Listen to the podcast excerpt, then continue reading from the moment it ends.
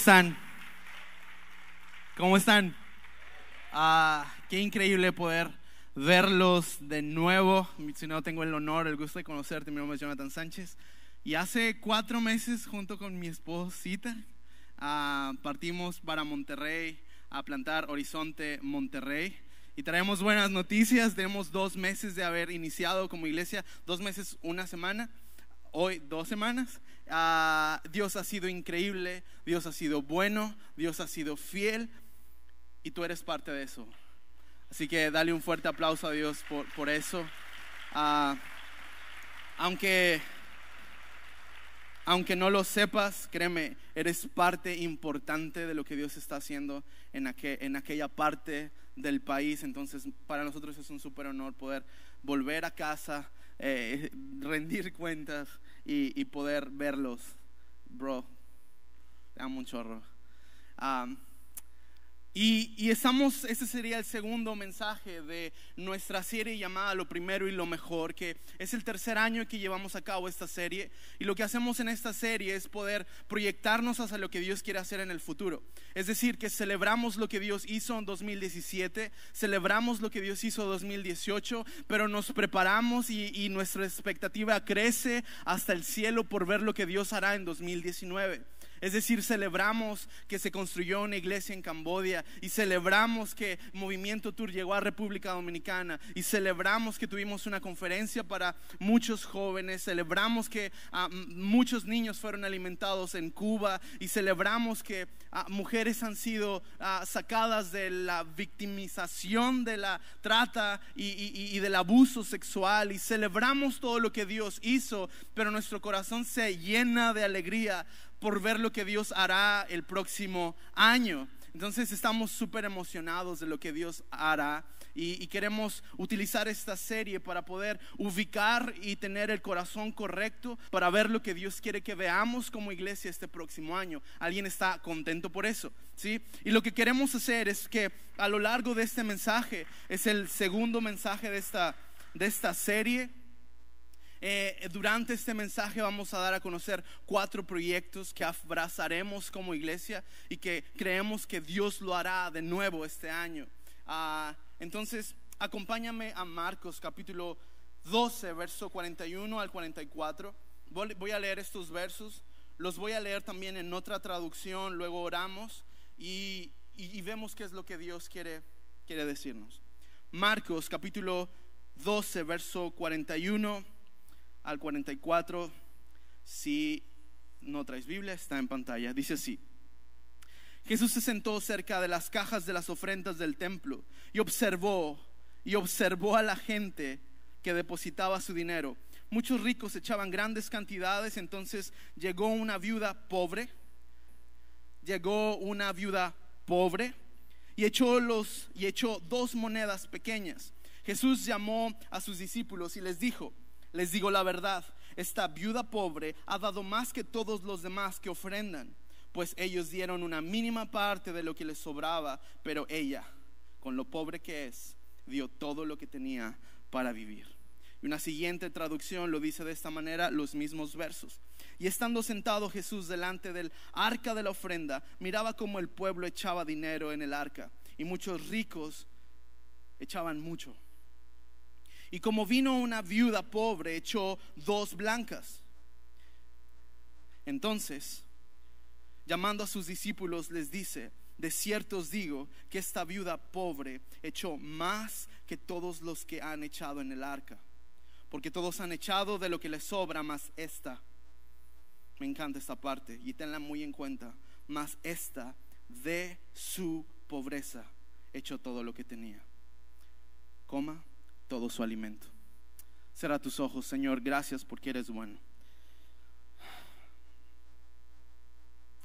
Gracias, Señor, porque es a la luz de tu palabra que podemos ser reconfortados, que podemos ser inspirados a lo que viene, reconfortados de lo que ha sido y recordados también de lo que tú has hecho en el pasado. Tú puedes hacer cosas mucho más grandes en el futuro. Gracias, Señor, porque es a la luz de tu palabra que podemos tener nuestro corazón correcto delante de ti, nuestras intenciones correctas delante de ti. Queremos sujetar nuestro corazón a tu corazón a través de tu palabra, Dios.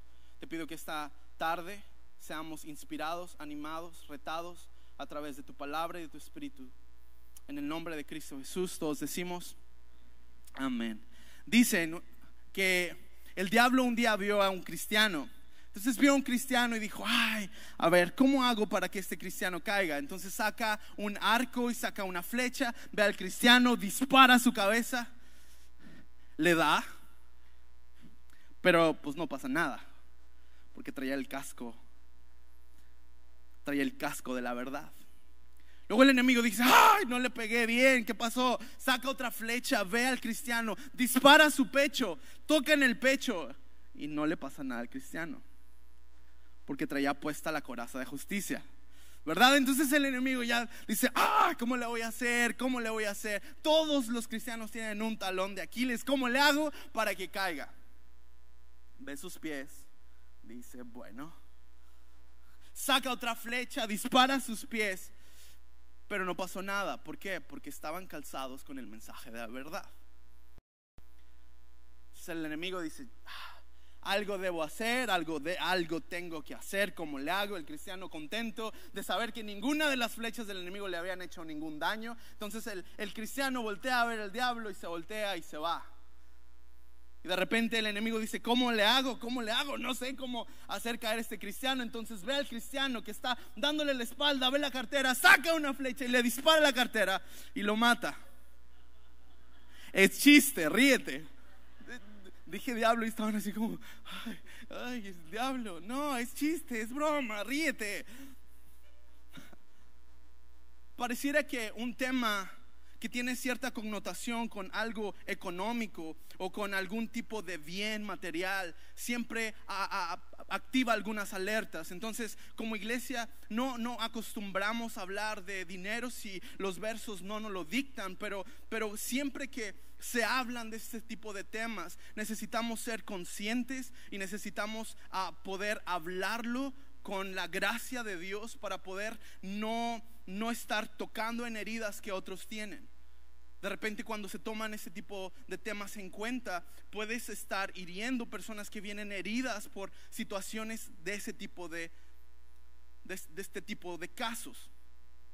Pero veo esta historia, que es la historia de una mujer viuda que está alrededor de alguna gente rica y dice que todos están entregando lo que les sobraba de su riqueza y Jesús vio que esta viuda entregaba todo de su pobreza. Y pareciera que Dios quiere enseñarnos algo. Porque en ese momento, justo cuando pasa, Jesús no tiene una interacción con la mujer, Jesús no, no, no habla con ella, le dice, bien hecho, mi sierva fiel. No, no, nada más la ve llegar, la mujer entrega sus dos moneditas y Jesús toma aparte a sus discípulos y les dicen, hey, necesito que entendamos lo que esta mujer está haciendo. Hay una lección alrededor de esto. Entonces Jesús junta a sus discípulos y les dice, hey, esta mujer, todos los ricos están entregando lo que sobra de su riqueza. Ella está entregando todo de su pobreza. Y ella dio más, no que unos cuantos, dio más que todos. Dos monedas. La Biblia dice que son dos blancas en el... Ah, idioma original, dos blancas. Ah, hablaba con mi esposa, mi esposa se llama Blanca y luego, hey, ¿qué vas a predicar? Mira, tengo esto. y mira, viene tu nombre, dice dos blancas. Y dice, sí, yo sé cuánto equivale en dos blancas. Y yo, cálmate, Banco de México. O sea, ¿por qué? no, pues sí, pues me llamo Blanca y un día investigué cuánto equivale una blanca. Entonces dije, pues ¿cuánto equivale? Dime. Pues una blanca corresponde al 1% de un denario. Un denario equivale a un día de trabajo. Es decir, que hoy el salario mínimo está entre los 88 pesos. una blanca, es decir, dos juntas ah, serían comparativo al un 1%. Es decir, que si te acuerdas de las moneditas de 5 centavos, ¿sí? La mujer traía dos, que equivalen el 1%.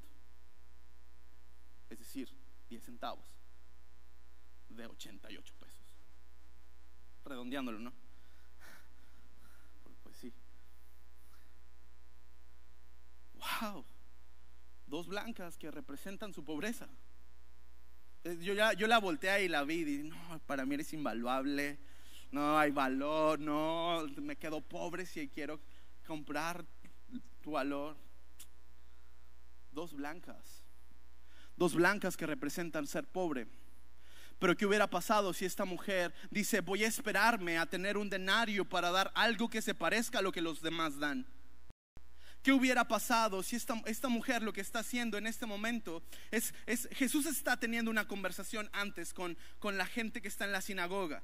Y las palabras que Jesús empieza a usar, eh, Jesús empieza a decir, hey, no sean como los escribas. ¿Por qué Jesús? No sean como los escribas, porque ellos aman orar de pie y hacerlo en las esquinas para ser vistos por los hombres. No sean como los escribas, porque ellos siempre quieren las primeras sillas en la sinagoga. No sean como los escribas, que ellos siempre quieren las primeras sillas en las cenas. No sean como los escribas porque ellos derrapan o abusan de las casas de las viudas. Y entra una viuda en escena. Y tienes a un montón de personas entregando todo, entregando todo, que se, se ve por fuera como, wow, está entregando algo increíble, wow, está entregando mucho. Pues estaban entregando las obras.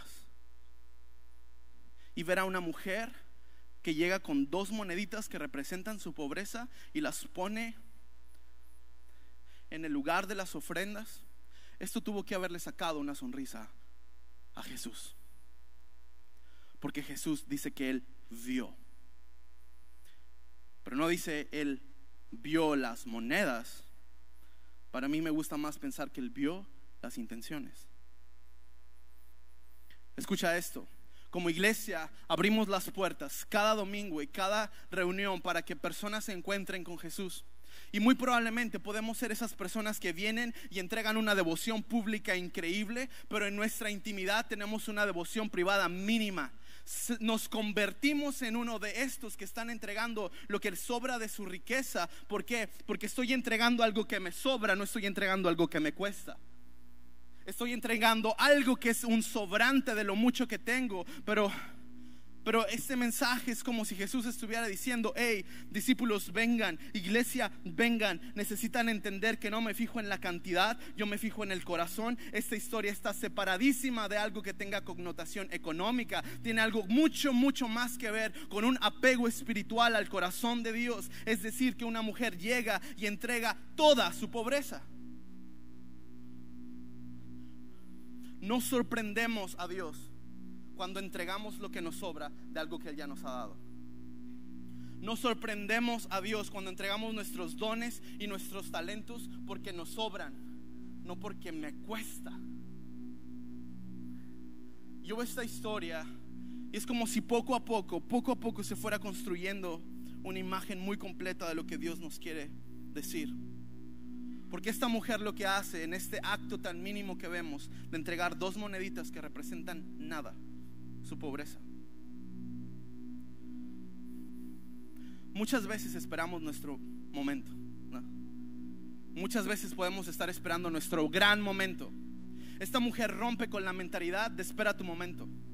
Esta mujer rompe con la mentalidad de espérate a tener para poder dar. Esta mujer rompe con esa mentalidad y, pasa mucho. Estamos esperando nuestro momento. Espera tu momento, espera tu momento donde qué? Donde tu fe sea vista. Donde tu fe sea expuesta. Sé que no hace sentido, pero escucha esto. Esta mujer rompe con una mentalidad de estar esperando un momento para dar un desborde de nuestra fe, cuando lo que Dios quiere es que seamos constantes, no en un gran acto de fe, sino en pequeños pero constantes actos de fe. Vemos Hebreos 11, donde la Biblia nos pone y el apóstol Pablo escribe y nos pone a lo que muchos llamarían como el paseo de la fama de los hombres y mujeres de fe. Los vemos y vemos a Abraham y vemos a Sara y vemos a Noé y vemos al pueblo de Israel y decimos, wow, estos hombres y mujeres hicieron un gran acto de fe. Pareciera que están ahí por un solo acto. Pensamos en Noé y decimos, wow, Noé qué? Construyó un arca. Suena como un gran acto de fe. Y pensamos en Abraham y decimos, ¿Abraham qué? El padre de la fe. Suena como un gran acto de fe. Y vemos al pueblo de Israel, el pueblo de Israel que derribó las murallas de Jericó. Digamos, suena como un gran acto de fe, pero escucha esto. Dios no está buscando desbordes de nuestra fe. Dios no está buscando que una vez tengamos una muestra explícita de nuestra fe y una, y una vez que mostremos nuestra devoción pública. ¿Por qué? Porque Noé suena, construyó el arca como un solo acto de fe y no es así. Noé se tardó más de 120 años construyendo un arca, es decir, que algo que suena como un gran acto de fe representa a muchos pequeños pero constantes actos de fe. Cada día Noé se levanta por la mañana y dice, Dios me ha dado una promesa, Dios me ha dado una palabra, necesito caminar en ella. Termina siendo un gran acto de fe, pero ese gran acto de fe solo es el, solo es el resultado de pequeños pero constantes actos de fe. Y vemos la vida de Abraham y decimos, el padre de la fe. Suena como un gran acto. Pero ese gran acto simplemente es el resultado de ir a donde Dios te dice sin saber a dónde. Ese, ese gran acto de fe es el resultado de que Dios le da una promesa y él cada día espera la promesa, aun cuando sexualmente ya estaba muerto para ver la promesa cumplida. Y Dios le da un hijo y Dios le dice, entrega a tu hijo. Y vemos la historia Abraham, el padre de la fe.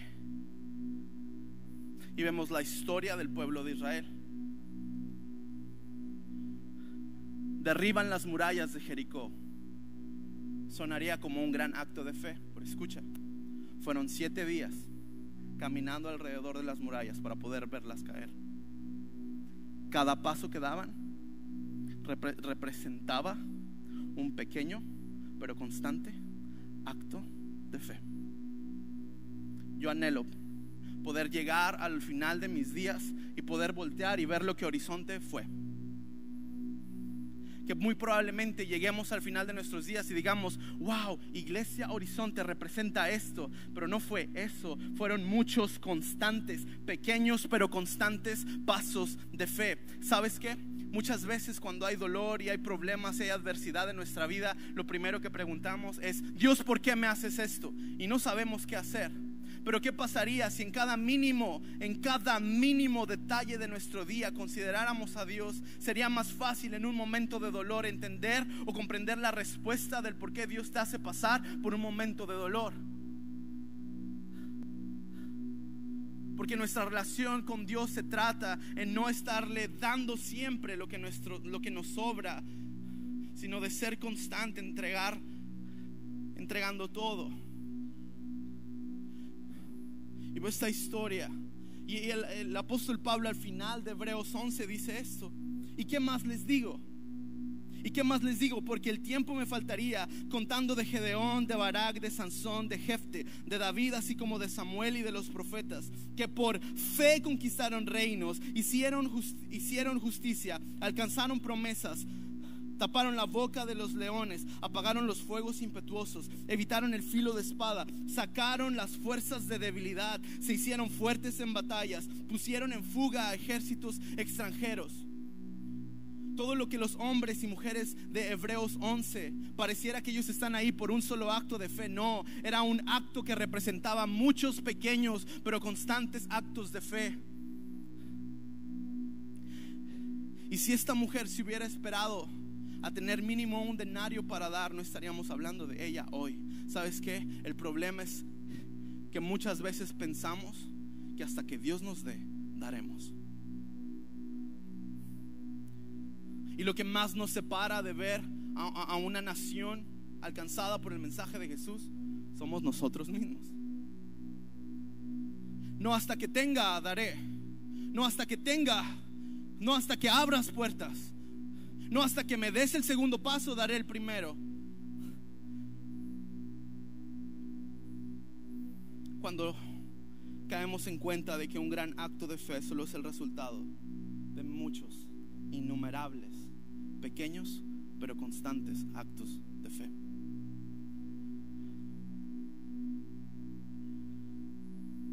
Veo esta historia.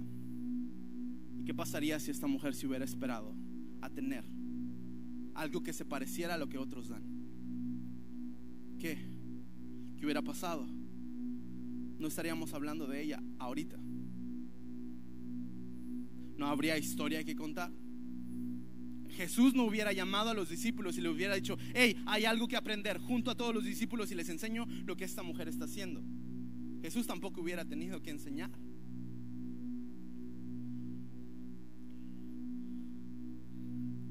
Celebramos lo que Dios ha hecho. Pero yo estoy emocionado de ver lo que Dios hará.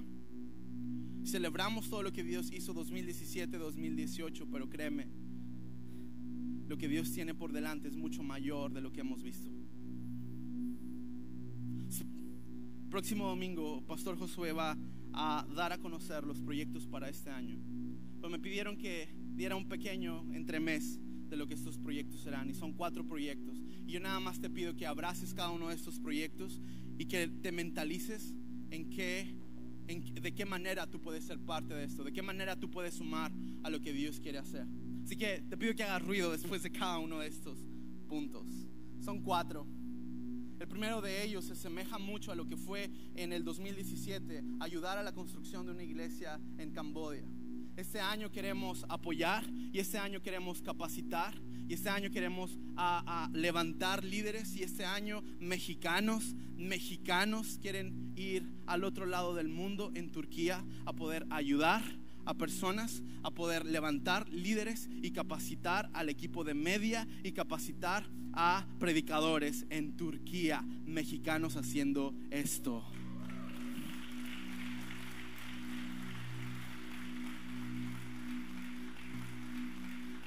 Mexicanos yendo un viaje misionero, mexicanos sembrando al otro lado del mundo. Eso tiene que ser Dios haciéndolo.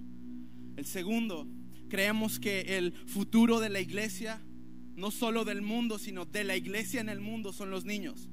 Por lo cual tenemos que tener áreas que nos ayuden a conectar el mensaje con ellos, que, ellos llegan y se sientan parte, que puedan crecer en un lugar que ellos llamen hogar, que representa a la iglesia. El segundo proyecto es poder equipar y renovar todas las áreas de, la, todas las áreas de niños en todos los campus de Horizonte, Quiliguas, Monterrey, Mexicali y Centro.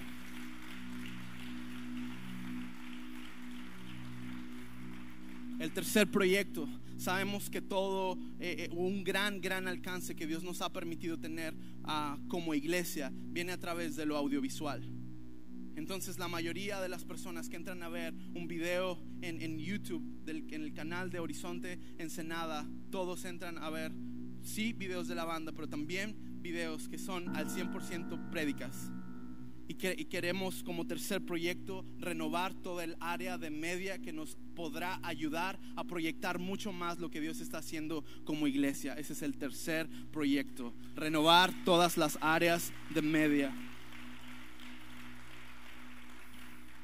Y el tercer, el cuarto, el cuarto proyecto es, este año pasado se lanzó Quiliguas, se lanzó eh, Horizonte Mexicali y Horizonte Monterrey ha sido increíble ver lo que Dios está haciendo. Y tú y yo somos parte de eso. Eso es algo increíble.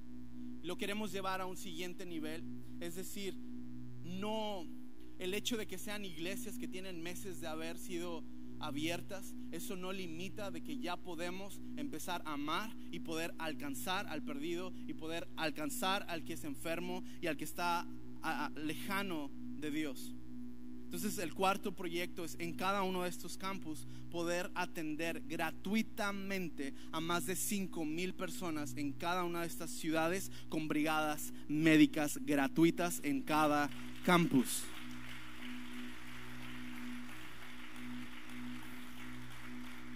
La próxima la próxima semana, Pastor Josué va a, hablar un poco más, un panorama más abierto de cada uno de estos proyectos, pero checa lo que representan cada uno de estos proyectos.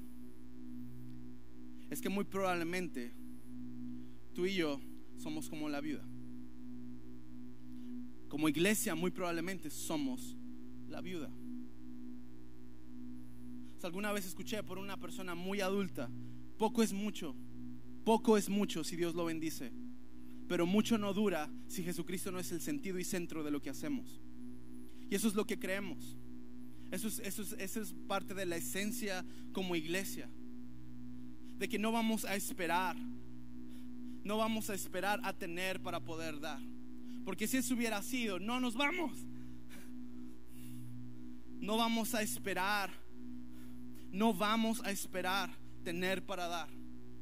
Porque personas día a día mueren y día a día se alejan y día a día se pierden sin conocer un evangelio y sin conocer las buenas nuevas que te salvaron a mí y que me salvaron a mí y que están esperando salvar todavía miles y millones de personas.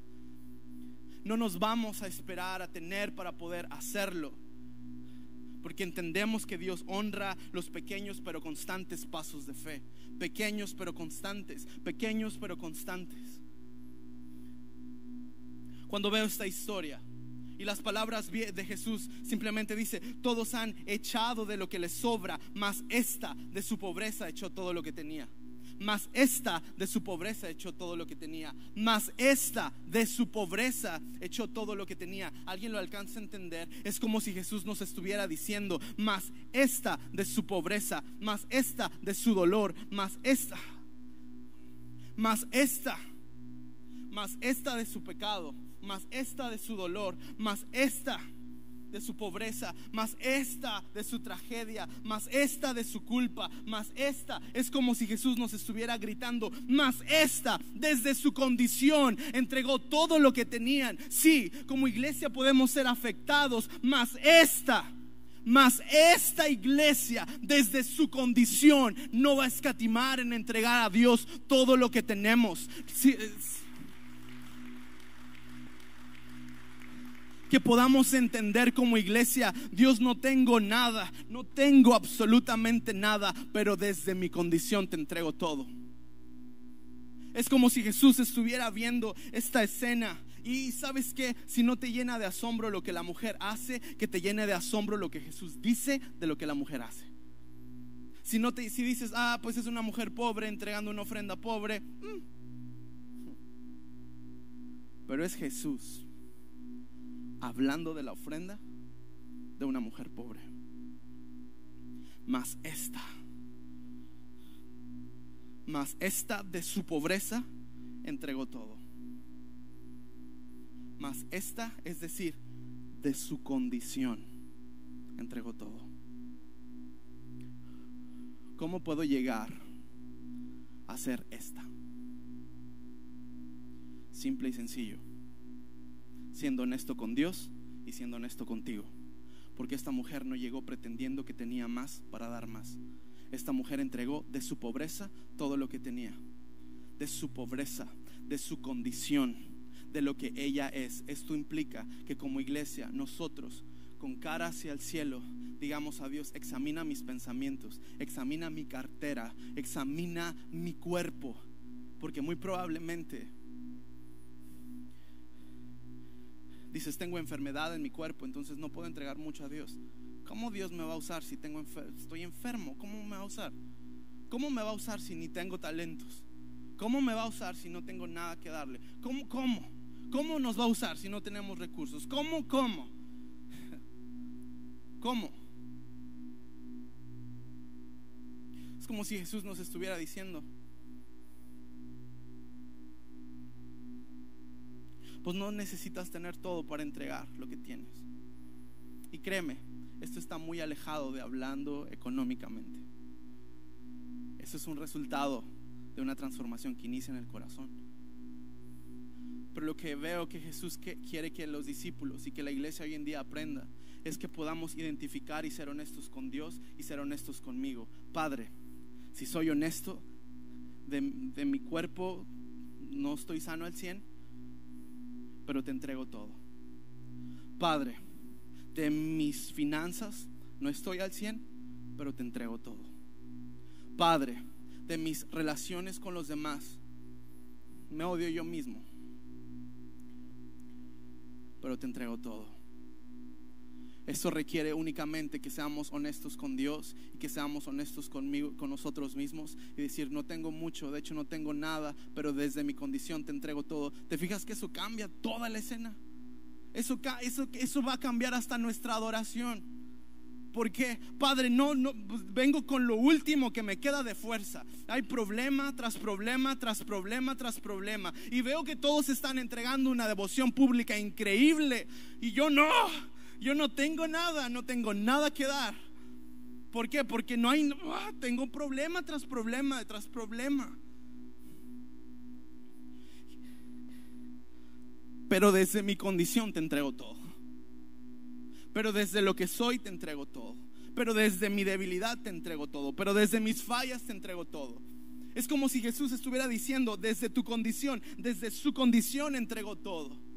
Mi consejo es que desde nuestra condición, sea como sea, estemos como estemos, vamos a entregar todo. Vamos a, vamos a hacerlo, vamos a romper hasta el final, vamos a hacerlo. ¿Por qué? Porque hasta el final Dios se entregó por completo. ¿Por qué entregarnos a medias?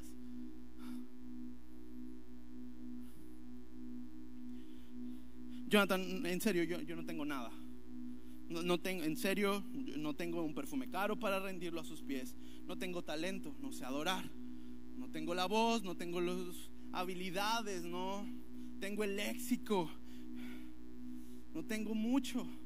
Apenas puedo caminar. fallo en mis relaciones con las personas. Es como si Dios estuviera diciendo, ya sé, pero desde tu condición entrega todo. Esto tiene mucho más que ver con tu corazón. Y es como si Dios tuviera un cuidado especial con individuos. Desde tu condición entrego todo. Desde mi condición entrego todo. Desde lo que soy entrego todo. Jonathan, en serio, es que no tengo, de hecho solo tengo soledad en mi vida. Pues se te olvidó que al Dios que adora se llama Emanuel y Dios con nosotros está contigo. Jonathan, no es que en serio, es que es que en serio, no tengo no tengo ni qué comer, ni tengo que vestir. Pues se te olvidó que Jesús antes de irse dijo, miren a los pajarillos que vuelan en el aire. Ellos no siembran ni cosechan ni guardan semillas en graneros. Sin embargo, Dios el Padre que está en el cielo les da todo lo que necesitan y ustedes son más importantes que ellos.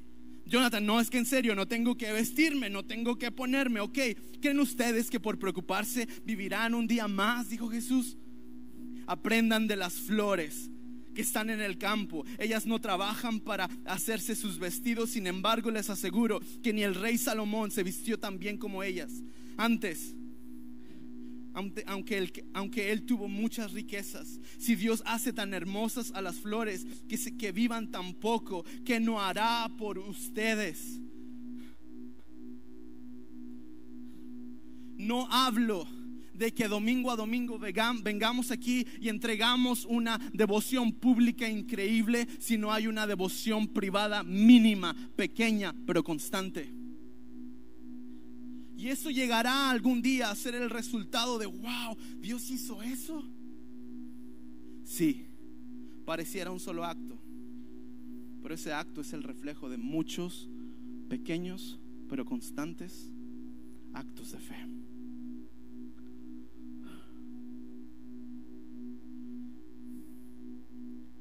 Pero esta, de su pobreza entregó todo lo que tenía para vivir. Esta, esta, esta Mexicali, esta Quilihuas, esta Monterrey, de su pobreza entregó todo. ¿Te fijas que tiene mucho más que ver con un corazón humillado, rendido, honesto delante de Dios? Una cartera llena. Porque muy probablemente lo más hermoso que le vas a poder dar a Dios va a ser Dios no tengo nada, pero de hecho lo único que tengo es el aire que respiro y eso porque es gratis. pues usa ese aire que está en tus pulmones para articular palabras que exalten las virtudes de aquel que nos llamó desde tinieblas a su luz admirable. Y mientras haya aire fluyendo en mis pulmones, no me callo. Y mientras haya una iglesia que se reúne aquí para exaltar a nuestro Dios, no nos bajamos del barco. ¿Por qué? Porque desde lo que somos vamos a entregar todo. Desde lo que queda vamos a entregar todo. Adorar es dar. Perdonar es dar.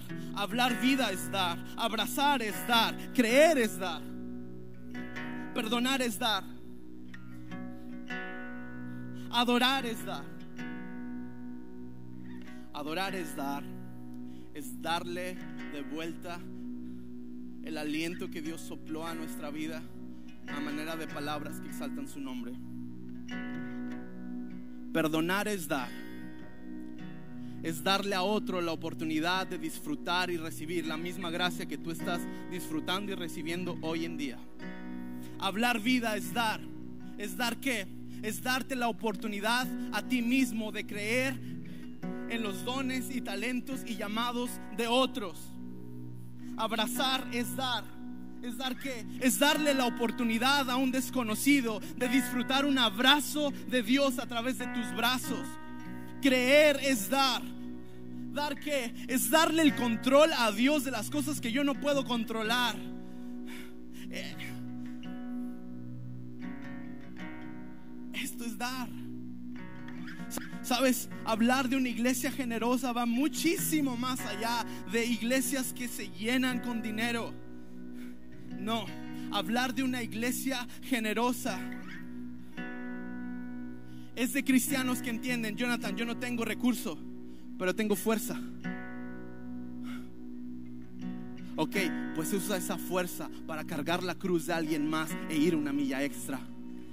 Hey, Jonathan, yo no tengo talento para tocar el piano, ni talento para cantar la canción más hermosa, pero sé de medicina y me vas a ver ahí amando voluntariamente a personas que necesitan una consulta.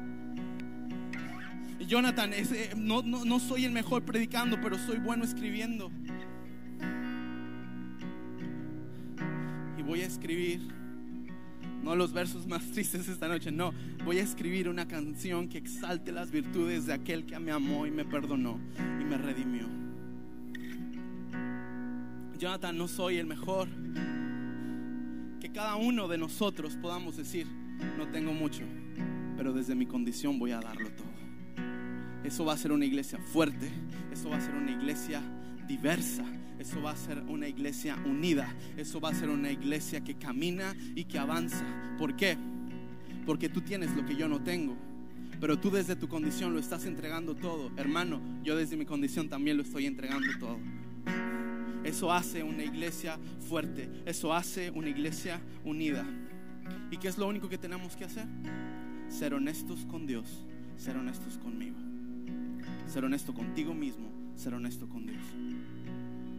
Padre, yo no tengo mucho y tengo dolor en mi cuerpo por alguna enfermedad. Pero desde mi condición te entrego todo. No tenemos recurso económico, ok pero desde lo que somos vamos a entregar todo. ¿Qué es lo que Jesús vio en esta escena? Que le llamara tanto la atención para juntar a sus discípulos y decir, hey, tengo algo que enseñarles. Cada vez que las traducciones antiguas dicen, cuando, cuando Jesús dice, de cierto os digo, es porque ese de cierto os digo venía acompañado de una enseñanza. Es decir, que cada que Jesús se juntaba con sus discípulos y les decía, de cierto, es como si Jesús dijera, pongan atención porque ahí va la clase. Y Jesús les dice, ok, esta mujer, todos los ricos están dando lo que les sobra de su riqueza, esta mujer entregó todo de su pobreza. Es decir, que esta desde su pobreza entregó todo. Iglesia, desde nuestra condición podemos aún así entregarlo todo. Que durante la próxima canción puedas cerrar tus ojos y pensar, económicamente no tengo, espiritualmente vine con la última fuerza que me quedaba, en mis relaciones no soy bueno y en mi economía estoy quebrado. Pero que desde el fondo de tu alma puedas decir, aún así, desde mi condición voy a entregar todo toma todo de mí, Señor, te lo entrego.